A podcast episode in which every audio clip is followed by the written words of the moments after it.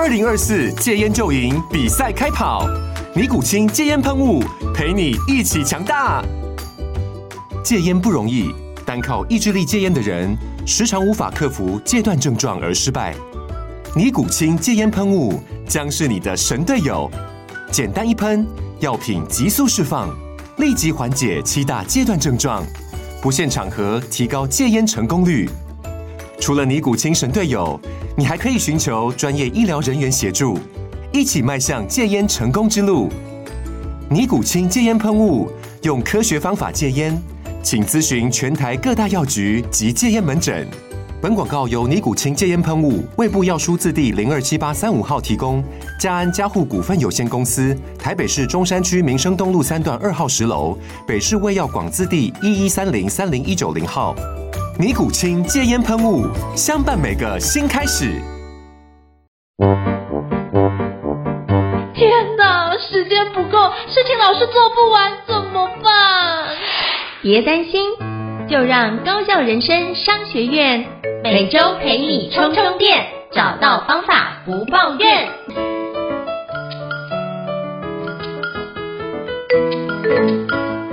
大家好，我是赵胤丞，欢迎大家来到高效人生商学院的新书访谈节目哦。那我不知道各位过去有没有曾经听过一个非常知名的日本人，叫做稻盛和夫先生哦，被誉为经营之圣的一位专家。那他创办的几间企业，到现在还是在世界五百强的一个行列当中，我真的觉得非常厉害哦。包括之前日本航空破产，是他那时候稻盛和夫先生已经出家，然后才日本政府特别。商请邀请他回来，然后通过一年的时间，就把日本航空从破产到隔一年就开始有获利的展现了。我真的觉得他的哲学跟经营的手段或手法，真的是非常值得大家好的仔细的研究。那最近呢，天下杂志出版了一本新的书，叫做《经营之心：企业永续成长的新领导法》。那也就是稻盛和夫先生的稻盛资料馆所编著，就把他过去的很多的一些资料，我觉得非常宝贵的一些公文啊，或者宝贵的一些文件，都把它汇整成这本著作。那我觉得这本书我拜读了，真的觉得很有效，而且收获很多。那今天非常荣幸能够邀请到天下杂志出出版的副主编贺玉婷副主编来跟我们分享这本书哦。那我们欢迎，那么欢迎玉婷副主编。主持人好，大家好，我是天下杂志出版副主编贺玉婷，然后也是。《经营之星》这本书的责任编辑，我很高兴今天可以受邀来到就是高校人生商学院，跟主持人聊聊这本书这样子。非常感谢就是玉婷副主编的莅临哦，那是不是可以邀请玉婷副主编跟我们介绍一下，当初是怎么样的一个契机，想要出版就是《经营之星》这本著作呢？呃，其实天下一直都是很有，就是我们对稻盛和夫、稻盛哲学这个这个理念，我们是非常推崇和崇拜的。那我们其实一系列就是经营下来，我们其实拥有他二十二本著作。那当初我们收到就是看到日本的书讯来的时候，我们也会觉得，哎，这本书它是完全符合。虽然它里面就像刚刚赵主持人讲，它其实收录了很多就是过去的资料，可能是他的演讲的状态，或是呃他以前的一些呃专栏集结，或是他甚至对社内就是可能发给高层的一些比较未公开的东西，他也会写在里面。他就说他用词比较粗鲁啦，就是比较没有那么公文的那种，他也收录在里面。但是我们那时候看到书的时候，其实会有点疑虑，就是想说，哎，里面很多是什么一九九六年或是二零零七年的他的发言，那跟现在会符合吗？因为其实他他这本书的出版，他是希望是在 COVID 的那个时候，然后帮助经营者，他希望是可以帮帮助经营者在呃前途很混乱啊，然后呃决策很不明的朗的状态下，要怎么样找回自己的初心和坚定的前进。但是我后来我在呃买到然后选的，就是真的在编的时候，就发现虽然这里面的东西它其实真的很久，可是其实它所有的原理原则都是不会变，就像赵主持人其实很了解稻盛和夫他的哲学和理念，所以你一定知道，就是他其实是一个以心为本的人，他的所有的不管他在讲工作，或者讲他的人生，甚至在讲他的哲学理念，他其实是一个就是从心出发的人，他很强调这件事。所以《经营之心》这本书，它其实也从经营者之心出发，就是经营者需要具备哪样的心，那它就分成了四个。第一个的话，它就是凝聚人心的心；然后第二个的话是发展事业之心；然后第三个的话就是活化组织之心；那第四个的话是面向未来之心。它总共分成四个心。那这就是他认为经营者最需要具备的条件，这样。刚刚玉婷副主编重新帮我们再把这本书的一些目录的框架，凝聚人心的心，以及发展事业的心，还有就是活化组织的心，以及最后就是开拓未来的心，帮我们做个整，知道说我们可以用这样的面向来去做个思考是蛮好，因为我们必须从自己出发，因为能够之前我听过一句话蛮有趣，叫做改变自己是神，然后改变别人是神经病，然后多两个字哦，所以我们就能够改变就是从自己开始，然后所以经营者角度就是先把自己修身齐家治国平天下，那你就怎么诚意正心？然后开始慢慢做起，我觉得这是一个非常根本的关键。然后，那是不是可以邀请就是玉婷副主编跟我们介绍一下？因为其实你刚刚提到稻盛和夫先生的一切的经营哲学都在于心嘛。那对于这个经营的心的这件事情，是不是可以邀请跟我们分享一下？就经营的基础以及里面看到的一些所谓人心的部分，可不可以邀请你跟我们介绍一下？书中有哪些重点？可不可以你跟我们介绍一下？呃，其实我自己在编这本书的时候，其实我看过他的就是新的那本著作，所以我我会觉得说。我我我很快就会理解说他为什么一直强调心这件事情，因为他说心是凝聚人心的关键。那他其实在前言里面又更加阐述了，就是因为我们其实，在商场上，大家如果商场大家关久了，就会知道，大家讲会是利益，或是业绩，或是获利。就是其实你在公司经营上，我们常讲都是这些数字，实际的数字。因为呃心是没有办法丈量的，那我们大家会去找一些比较可视化的东西，比如说数据啊、报表啊、财海报，但是他。为什么特别强调行这件事情，并不是他不在意业绩，他是一个很在意获利的人，因为他认为获利才是可以造就社会变得更好，然后让他的员工都可以温饱，这是一个最初的关键。那为什么他这么讲一个好像很虚无的东西？那是因为他说业绩是会跟着，就是你的经营好坏浮动的，那他可能也会受到，比如说呃景气冲击啊，它就会变得就是你你可能不可控这样子。那些实际的数字，它其实会跟着大外在的大环境改变。可是当你不管你在任何状态下，你都可以凝聚人心的时候，你的事业是绝对不会垮，而且是会往上，就是蒸蒸日上。这就是他打造出三千五百强的关键，就是他非常在意人心这件事，而且是在他呃，金瓷还是一间就是在一个破破的小仓库的时候，他刚当当上 leader，他自己拿出不到一百万，那其他就是又跟呃跟银行贷款了大概一百万，就是总共大概拿了呃三百万台币左右创业的那个那个过程，他在一开始他就已经。确立的这个目标，就是他要以人为本，然后要凝聚人心。那其实，在他的这本书里面，他有讲到说，其实领导的关键，他没有其他的东西，他就是呃吸引人心的力量而已。所以你就会发现，他是一个非常在意就是心这件事情的人。那为什么？就是我们需要 care 这件事情，就是为什么经营者他不是去看业绩，或是去看外在环境条件，而是需要巩固人心，因为他就是说人心是绝对不会变的。当他相信你，和他愿意跟随你的时候，他会比外在那些条件都还要可靠。但这其实是在一个这么变动不明的大环境中，它是一个非常重要的指标。就是我们其实都会想说，哎，我需要一个最新的框架。就前呃，在之前大家可能在讲数位转型，现在在讲 AI，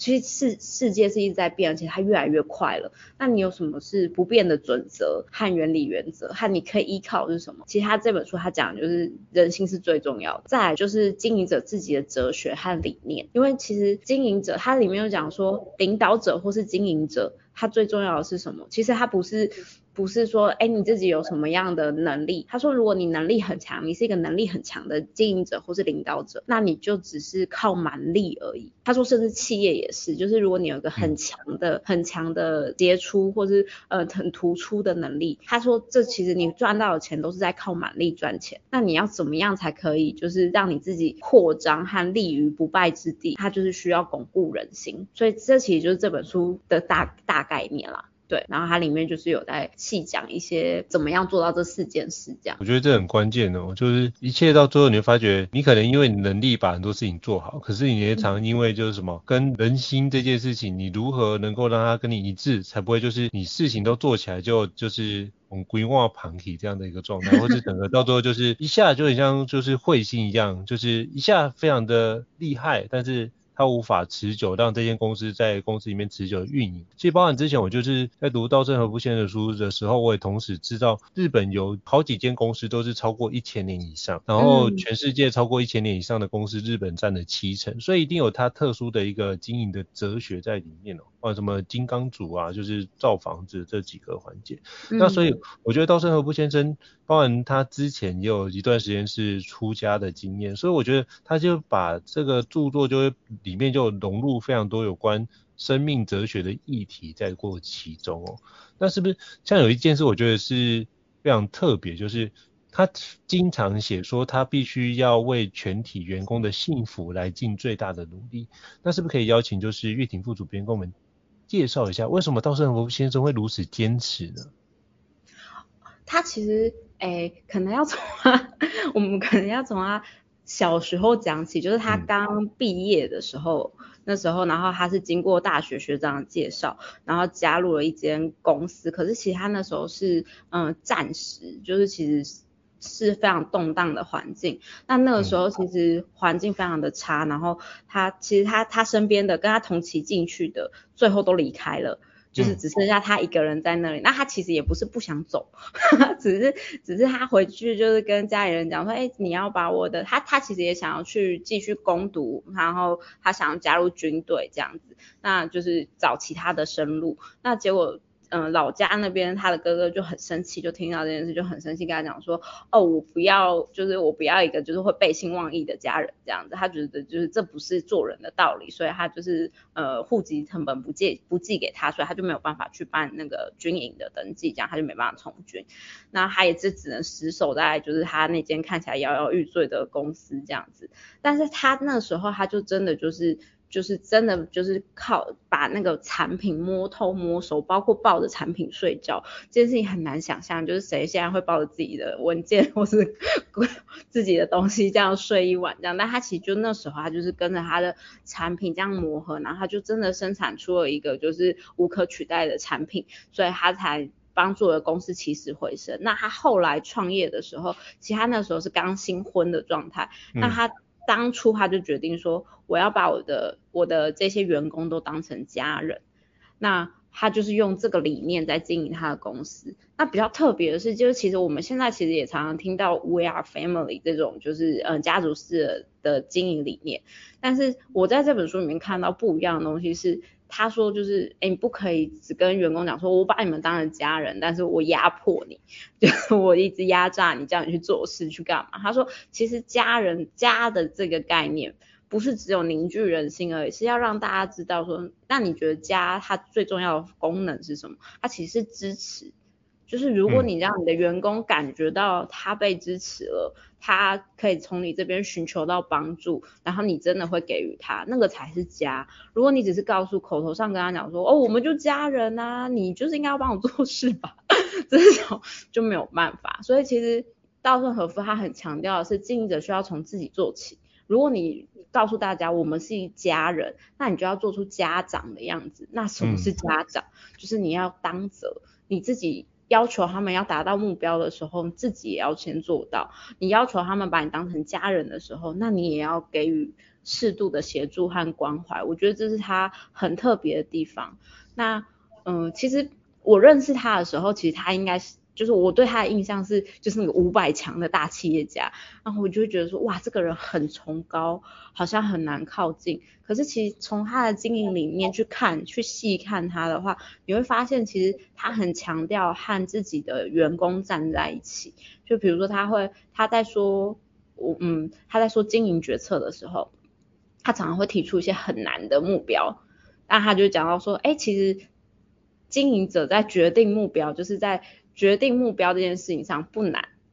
就是其实你有那些数据啊，他他其实很强调，就是我们需要呃经营者需要了解会计啊什么的。那他他其实都有设定，就是他每年就是要获利二十趴，这是基础的，因为就是他们的员工才能够帮助自己，就是把自己养活。然后就是不会，就是薪水都发得出来这样，所以他的固定目标其实是固定的。那他在下目标的时候，可是你很很多时候他下了一些新的目标的时候，可能对员工来说是很困难的。那这时候你要怎么样 push 员工前进？就这其实也是很多经营决策者会遇到的问题。就我我可能像今年可能经济 比较不景气，什么保二很困难这样，那我怎么跟他讲说你年底一定要达标？就是我们不可以，我们不可以呃没达标什么之类的。他说你可以下休吗？那他就书里面其实有讲到一个例子，他就说他们其实也有也有遇过很艰难的状况，然后当年看起来就是几乎是不可能达标的状态，然后呃主管就是高层就突然决策高层就在就来跟他报告说，哎不好意思，我们想要下修，我们本来是今年的年度目标是十五趴，我们想要变成十趴，就降五趴这样子，然后他就大声斥责 那些主管，他就说。经营者最重要的事情，其实不是去做决策，是展现出你的经营意志。就是你有意志吗？如果你没有意志，让这些就是员工看见的话，他们就会觉得说，哎，我的经营者也摇摆不定，那我干嘛那么认真？如果你真的要他们努力的话，你就要展现出那个强韧的意志，我要达到，所以他绝对不可以去修改那个目标。那。他后来其实就有讲到说，就是这个就是经营者很重要的一个特质，就是其实你不是怎么样去领导团队，其实你是以身作则和展现出你那个意志，你要怎么样让他知道。然后，但是你如果都只是站在那种就是呃公司的周会上啊这样子布达的话，其实很难让员工。真心的理理解你为什么要做到这件事，所以其实他有一个很特别的习惯，就是他会去员工餐厅或者在聚餐的时候，他就会跟一些员工讲说，哎呀，你知道吗？哎呀，小老弟啊，这个真的是很辛苦，就是我知道这件事很难呐，但是啊，你知道我们其实还是有机会的嘛，就是其实他是会透过一些比较私下的，呃，就是呃比较轻松的场合去告诉。跟他的员工就是争取同意这样子，然后所以就是是他是真的很有意识的在做这件事，我觉得这对嗯我对他的印象真的是一个嗯蛮颠覆的，和一般的经营者好像比较少会有这样子的说法。对，我觉得这是一个非常特别哦，因为通常不会这样子跟经营者这样子讲，我觉得非常特别。可是而我觉得就是因为他直指问题的核心，所以你发觉原来这一切的你现在遇到的很多问题，其实都在自己的身上，所以不要去外求，你应该回来把自己修炼好。嗯、所以我觉得他看稻盛和夫先生的书，我就经常发觉，其实他最常做的一件事是做自我反省。嗯，我发现这件事情是，就是你遇到很多的一些。一些不好的事情，或者遇到很多的困难，其实他发觉都是。从自己的状态，包含之前我就读他的书，就是就一切都是自心映照，人生人生这是自心映照。我觉得那本书里面他讲到，全部都回归到心的本质上，就是你怎么看待心的这个角度，就会是你怎么去，你怎么看待这个世界，就会是你怎么去做这样的一个行动，你看到什么就会做出什么行动。所以重点在于修炼自己的身心，然后我就觉得这超级厉害，然后就看到一切的根本的环节，我就觉得觉得刚刚玉婷副副主编这边跟我们介绍，我真的觉得很有收获。谢谢。我我自己其实，在看这本书的时候，我是被它的原理原则吸引，因为其实的确就是我们陆陆续续编那么多书，然后我们其实也会看到很多新闻，你知道现在是一个很变动的时代，然后决策越来越快。像他书里面有讲到说，就是以前啊，不可能是那种什么早上汇报，就是大家可能会来问主管，就是来问他说，哎，就是问呃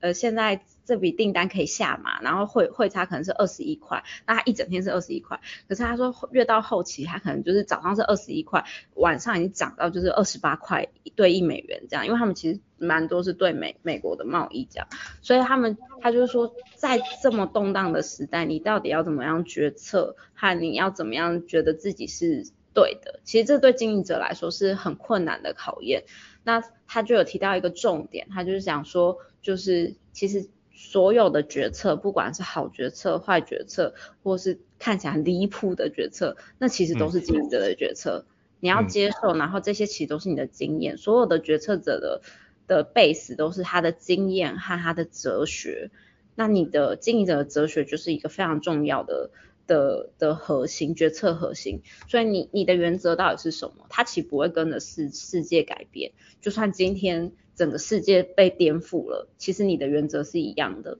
那你就是照着那个去做。那它里面有讲到说，就是经营者其实应该要强悍，就是他他其实有讲到说，就是经营者是强悍，但是是善良的人。就是你其实对外是可以非常坚强和坚持的，嗯、你甚至可以对员工是严厉的。他说，其实对员工严厉的人才是好的经营者，因为你会让他知道说这件事情是对的，或者这件事情是错的。可是其实反过回过头来讲，他对自己也是一个非常严苛的人。他说这种严厉才是真正的温柔，因为你如果不严厉的话，大家就是你态度展现出来就是哎好像 都可以。他说这种好好好先生他在日本看过很多，可是那些企业最后都倒了。那他说就是为什么他要这么？严厉和严格，他就说，其实很多人都说他是一个很严格的人。他说，就是因为要这样，这样才可以 push 大家，就是他展现出我就是一个非常严谨的人。那他在底下，他做事的跟着他做事的那些，他们也就不敢随随便便。那大家都是非常同心协其一的在完成这件事情的时候，公司就会成长。那这就是大家的目标。他也不会就是说，哎，我只是要成长而已。他其实也是会 push 大家的，所以他就是一个很像一个坚定的家长的角色。嗯，我觉得这个德刚就是玉婷副主编讲到一个很重要，就是与其紧盯那些数字，不如去更加着重在于让企业可以成长的关键，就是刚刚提到的，就是如何把基础的一些员工的原的能力跟技术给养成好，然后。希望员工可以因为这样可以过得很好，就是为全体员工的一个幸福来尽最大的努力。我觉得这是稻盛和夫在他的书里面，我经常会读到背后这样的一个意图的存在，嗯、所以我觉得他是有这样意图才去做这样的一个，或者是这样的一个使命，或这样基于这样的相信去做相关的一个严厉的指导。那我也想请教，就是玉婷副主编，那像现在这个环境这么剧烈的变动啊，其实包含像你刚刚提到，这有很早期的，比如一九九六年啊，或是早期的一些内容的整理。那你觉得在您编辑这本书的过程当中，你觉得稻盛和夫先生有什么样的一个特质，可以让经营者就算在逆境依然保持所谓的一个非常强韧的韧性的状态，让他可以去度过这样的一个难关？嗯，就其实我们都知道他就是一个强韧的实业家，嗯、但是那当然他的个性上的不服输的这件事情，其实对他自己影响很深。那他其实也有讲到经营者，他刚刚其实我前面有提到，他就是说经营者要展现意志，那那个意志或是就是他其实就是一个不服输的精神。他其实嗯、呃，我们其实有出过他很多书嘛，那他其实有一本书在是燃烧的斗魂。然后他自己的自传叫做越挫越勇，所以其实你从这些书去看的话，你就知道说，哎，他是一个非常相信，就是回到我们一开始讨论的，他很相信心，然后他很相信意志，所以他认为人心坚定的时候，那是最强大，就是宇宙打不破的力量。那决策者也非常需要这个意志和坚定和不服输的精神，所以他非常强调就是。不管你是领导还是你是经营者，甚至其实你是一个工作者，你的那种不服输的精神，它是可以带你跨越很多很多的难关。在嗯，我编了他上一本书叫《工作的方法》，工作的方法里面有提到一个让我。其实，其实他对我启发很大。他说，当你人生遇到很多困境的时候，嗯、因为其实我们都知道他前期是一个非常非常可怜，就是有点衰的人，就是他可能想换工作不能换，然后呃，就是又又又就是一直被打击，然后可能考试也失利这样子。然后呃，他那时候好像是生病吧，然后就没有办法考取这样，反正就是一个非常倒霉，然后差点死掉，是病到差点死掉那种状态。可是他就告诉你说，就是。当你真的什么事情都过不去的时候，你就认真工作，就是工作，工作，工作，工作会带给你找到就是跨越困境的那个 key，就是他，你只要一直工作下去，不断的工作，他就可以治百病，他讲的。那我们那时候其实就觉得说，哇，这句话也太玄了嘛，怎么可能，有点太奴性了这样。但其实后来真的就是我自己也有。经就是经历了一些不顺利的状态，然后后来我就想说，好，那我们就听听爷爷的话，我们就开始认真的工作，哎，就发现哎，真的很多事情就是你不要想太多了，你就去做。他其实就跨越了。这其实就是他不服输的精神的展现。其实如果看过他的心，或是看过《经营之心》这本书，你会发现他他不是一个真的很很强悍的人，他反而是一个非常知道自己缺失在哪里的人。他像他就讲说，为什么他最在意的是人心，因为他在经营。嗯，他在创立京瓷的第一天，他就知道我要带领这个公司走向日本第一，甚至跨出国际，我一个人是办不到的。他很知道他自己是一个没有那么强，嗯、所以他很需要帮，需要大家的帮忙，所以他才会是去，就是很强调这件事情。那其实，在工作的方法里面也看到，就是他其实对自己都不是一个非常有自信的状态，可是他就是一个。很不服输的精神，和他就是觉得说，哦，那我就去做。他是一个执行力非常高的人，所以其实他讲的那一步就是工作就是可以带你就是治百病的的的的的灵药这样子。所以那句话就让我就是嗯很震撼，然后也也的确有帮助到我啦，就是。这是一个很棒的，我觉得它是一个很棒的的一个金句，就是在你很困顿的时候，其实它是会帮助你的。那回过头来就是讲到经营者，其实经营者他其实也会常常会遇到这种很困顿的状态。它里面其实就有提到很多例，就比如说，呃，就是他在一开始的时候，他自己找了很多人来，然后嗯要做京瓷。也就是刚开草创之初，可他说里面其实很多是就是没有大学学历的人，他可能就是比较基层的员工，那他们就跟他讲说，你薪水给我很少，然后你让我工作的时间很长，然后我就是要集体离职，这样就大家都不干了，他就吓到，他就想说，哎呀，那这怎么会是这个状况这样？可是那这个时候你要怎么样说服和就是你要怎么样经营者要怎么样？跨越这个难关，他其实也是就是坐下来好好的跟他们沟通，告诉他们说，我知道我自己哪里没有做好，但是我相信这件事情是我们可以一起做到的，而且它是对你们也都有利的。如果你就当做被我骗一次也好，我们就一起努力一次看看。我觉得是他展现出那个经营者的意念，不然的话，其实这种话其实应该也很难说服任何人。可是他其实就是展现出决心，他要带大家到的那个境界是非常高的，所以他才能够说服大家再相信他一次，再做一次。嗯，对，我觉得这是他，真的是不容易。对啊，就是其实经营者。诶，其实我也不是经营者的角色啊，我其实还蛮想听赵主持人分享，就是如果站在经营者的角色看这本书，你会有什么样的感受？对，其实我看这本书，我其实看得很慢，那我就是先快速看完一遍之后，然后我就会每一篇再重新细读。嗯、那我其实到现在才重新细读第二次，在第七章的环节，嗯、因为我大概都会是睡前的时候看，嗯，然后跟道生合作习惯一样，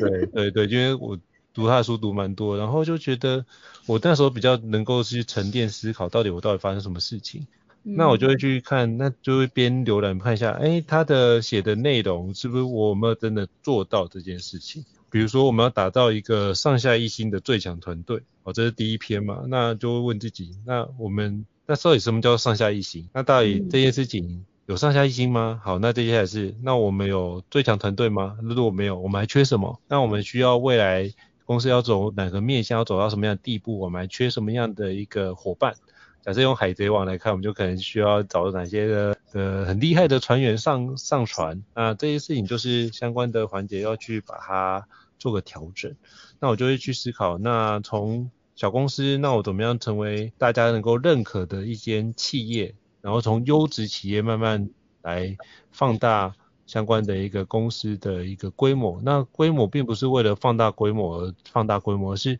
我们可以透过放大规模，可以服务更多的一个客户跟顾客，甚至可以透过这样可以去对于很多的生产或就业可以尽到一些心力的话，那我觉得用这个角度来做思考，就比较不会就是只是说啊，我营业额要做到多少钱，然后赚到多少钱，然后就可以怎么样财富自由就可以退休。我觉得他完全没有在讨论这件事情。我觉得这个环节反而会是经营比较持久的状态，因为像我之前包含看到一些地产公司啊，说什么一年做个多少几千亿啊，然后因为这样上什么富比士的排行榜啊，或苏富比的排行榜，结果就是你看着他起高楼，然后最近又看到因为经济形势整个楼又塌了，然后这样负债的可能是。好几十兆的状态，那到底什么样的状态才是好的？所以我反而觉得，稻盛和夫先生所提到，能够持续且稳定的去让一间公司逐渐的变强。那我觉得很多时候你要开始往上。这很多种方式嘛，那当然也有很多种，就是很多种就是很快速的方式，但都写在刑法里面嘛，对不对？嗯。那如果你不想要就是面临相关的一个法律的究责的话，那你如何好好的经营公司？我真的觉得大家可以好好的去看稻盛和夫先生的相关著作，都可以帮助我们在经营公司里面有很大的一些帮忙。所以这是我的一些回馈，不知道就玉婷副主编有没有什么样的一个建议或 echo 的呢？其实我自己会觉得《经营之心》这本书，它其实除了给经营管理者看，它其实也会一般的工作者。其实我们现在的工作环境已经不是说就是只有经营领导你才会需要做决策，嗯，每个人都是决策者。所以其实这本书里面你会看到很多他的决策的判断。然后其实他不会给一些很复杂的方法，他就是讲说就是呃有三种判断类型，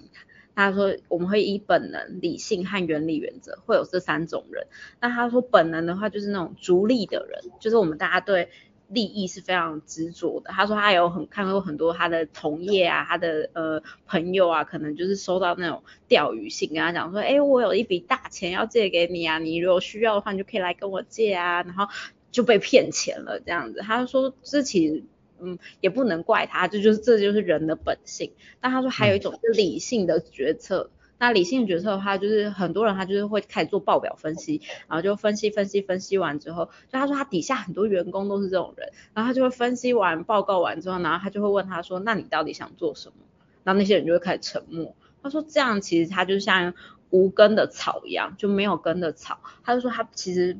不是从内心出来的，它其实就是从那些数据判断，所以他很推荐大家，就是你决策的时候，你需要有一个原理原则。那个原理原则到底是什么？那就其他就是像赵主持人提到，就是你的出发点是什么？那其实像经营者，如果你要持续永续的经营你的公司，让你持续获利的话，其实你会 base 在是一个更大的目标，更远大的目标。你有那个东西吗？那这其实就是可以帮助我们自己回来去思考。那对一般的工作者也是，就是我要做到的境界是什么？不应该不会只是业绩目标而已，或是主管交代的目标而已。那其实这对工作者到经营者都是一个很好的自我的。的提问这样子，它可以帮助你到一个更远大的地方。好，非常感谢，就是玉婷副主编给我们做的一个补充哦。那我觉得这本书里面《经营之心》这本书后面第四篇章是讲说如何做做好，就是开拓未来之心。那是不是可以邀请，就是就是玉婷副主编给我们介绍一下，在这么快变动的环境，包含我们从所谓的。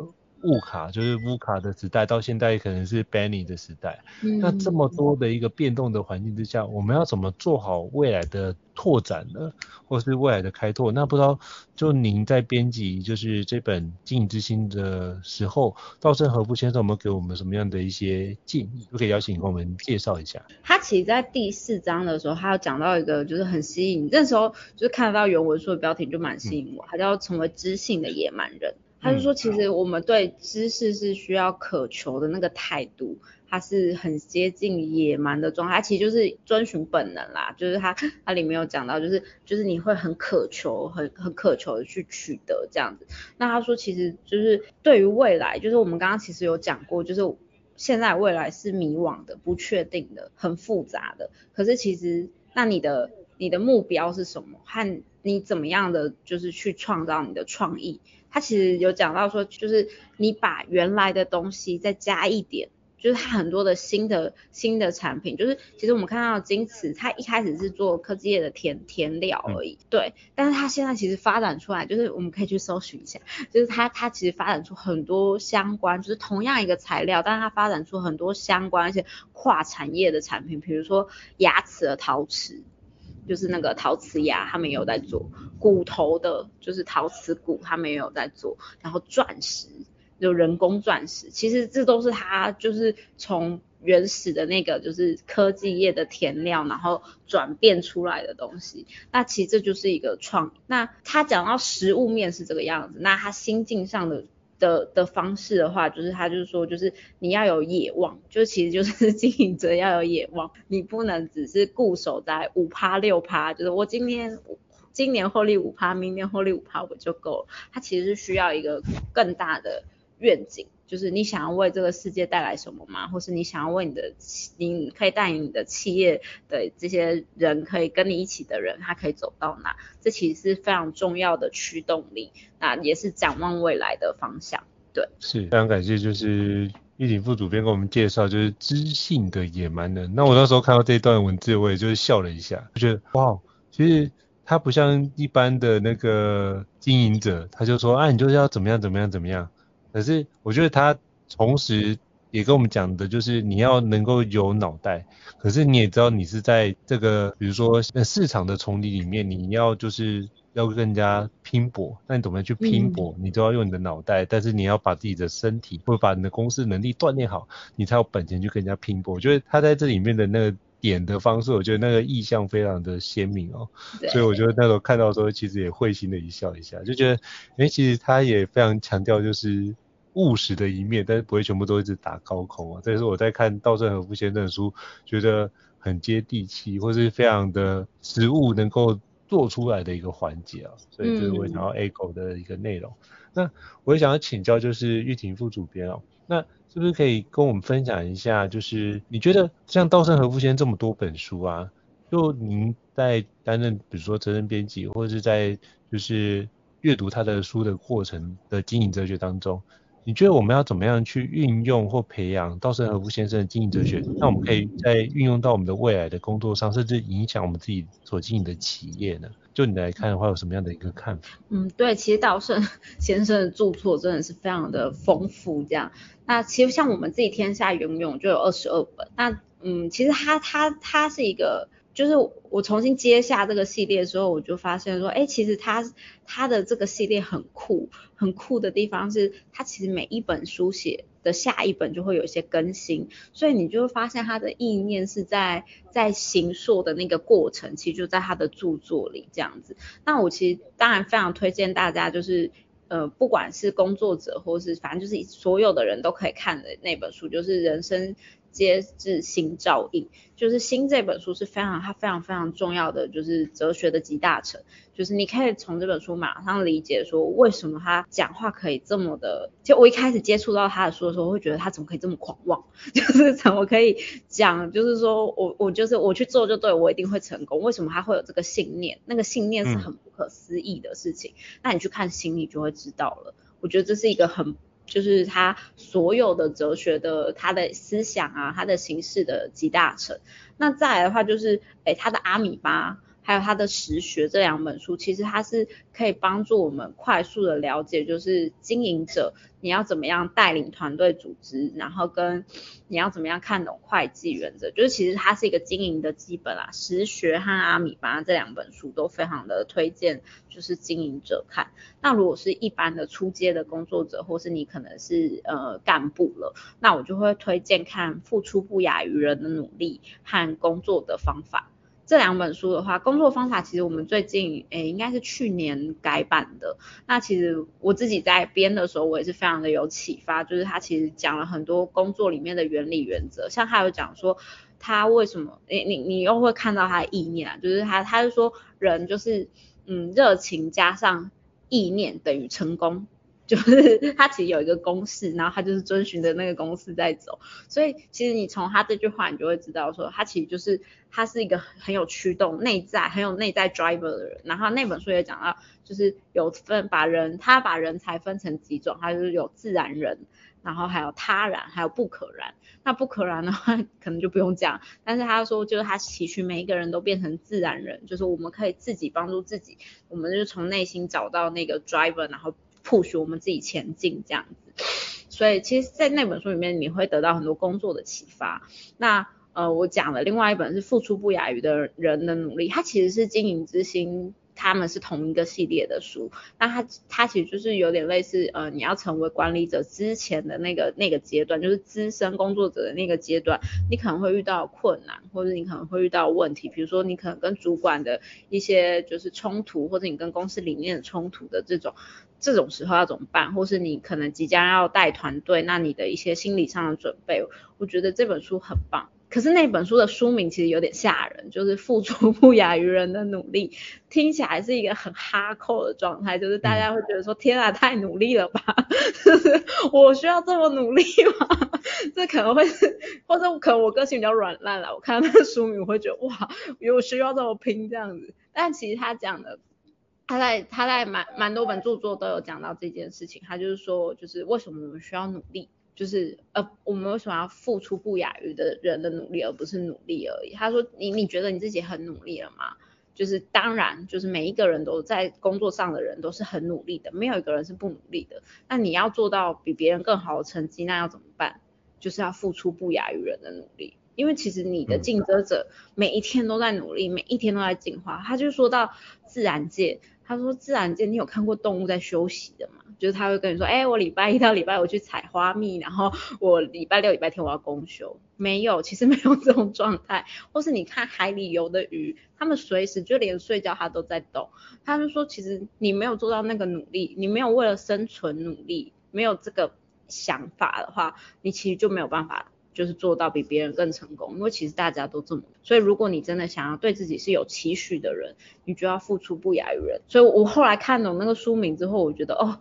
真的就是蛮震撼我的，也会觉得说啊，对啊，我真的是一个非常不足的人，就是很需要跟他学习这样。所以也蛮推荐大家去看，就是工作者可以看看那本书，这样自我激励一下。嗯，好，非常谢谢，就是玉婷副主编跟我们介绍，激励我们一下。就你刚刚分享，就让我想到就是。我记得有一本书叫《以身相训》啊，就是你就必须把自己就是全力投入，然后做到就是往死里打的那种状态，你才会得到一些跟别人不一样的成果。所以我觉得它比较多的是一种不是领悟，我觉得是一种觉悟，就是你要有他的那个读的时候，我觉得他有一种心情，就是虽千万人但吾往矣的状态，就是虽然说大家说不要，但是我坚定的我的心有就是要把这条路。走到底，然后把它走通，我觉得这样的一个觉悟它是有的，嗯、所以我就觉得稻盛和夫先生是对很多事情看得非常的透彻，所以我真的诚挚的推荐大家可以好好的阅读这本书，就是《经营之心：企业永续成长的新领导法》哦。